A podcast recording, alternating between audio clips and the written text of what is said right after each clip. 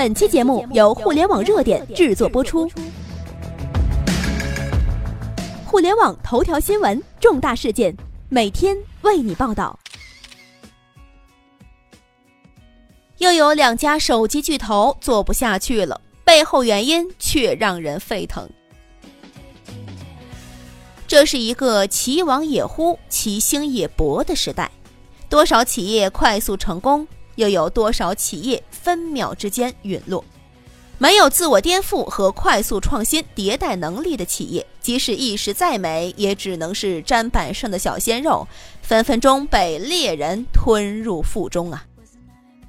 近年来，摩托罗拉被变卖给了联想，微软也开始宣布对旗下的智能手机系统进行维护，不再开发功能性的更新。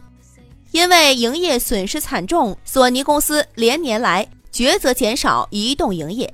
而 HTC 则被迫将手机营业出售给了谷歌，以维持运营。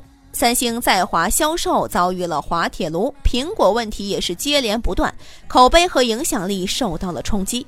而现在，又有两家老牌手机厂商要做不下去了。北京时间二零一八年一月三十一号消息，富士通日前表示。已同意将其全资拥有的移动电话部门多数股权出售给投资基金北极星资本。富士通是日本的老牌手机厂商，其巅峰时代曾在一个财年中卖出八百万部智能手机。然而，在今天，富士通却被迫退出了中国市场，而且即使是在日本市场也是难以为继了。除了富士通，另外一家手机呢，就是 LG。作为手机巨头，LG 其实已经亏损多年了。在过去近两年时间内，只有 LG G6 上市的那个月是盈利了三百二十万美元，而在上一个季度，LG 手机业务却亏损了一点九二三三亿美元，并且这还算亏的少的。在二零一六年第四季度，LG 手机业务亏了足足四亿美元，并且 LG 也已经有一段时间无法拿到最好的手机零部件了。就拿处理器来说吧，这几年来，LG 一直都处于隔代旗舰的周期中。别人发布骁龙八二幺旗舰，LG 发布骁龙八二零手机；别人用上骁龙八三五，LG 却推出了骁龙八二一。而在下一个月举办的 MWC 中，LG 又不打算发布骁龙八四五旗舰机了。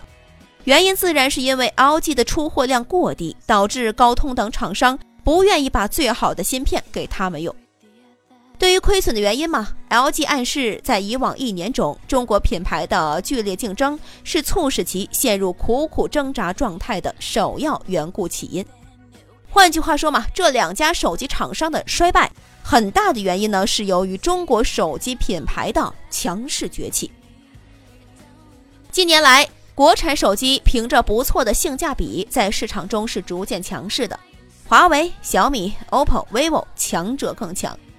北京时间二零一八年一月三十一号，二零一七年度中国手机品牌销售的销量排行榜中，国产手机品牌华为、vivo、OPPO 强势夺得了冠亚季军，韩国品牌三星和国产品牌金立紧随其后，苹果仅位列第六名。前十名国产手机品牌占了八席。正面反映了国内市场主力仍然是国有品牌，不仅仅是中国本土，甚至到了海外市场，许多外国友人已经开始为国产手机疯狂了。我们看到了中国手机在印度销量逆天，我们也看到了华为手机点燃海外。怎么样？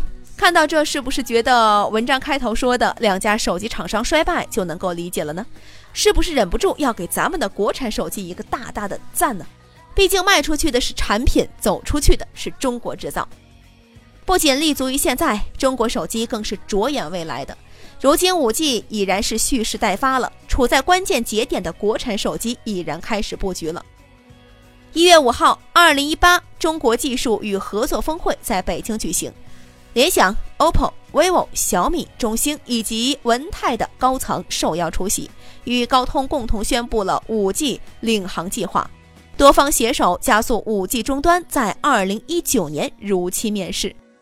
在即将到来的 5G 时代，中国手机将继续保持领先地位。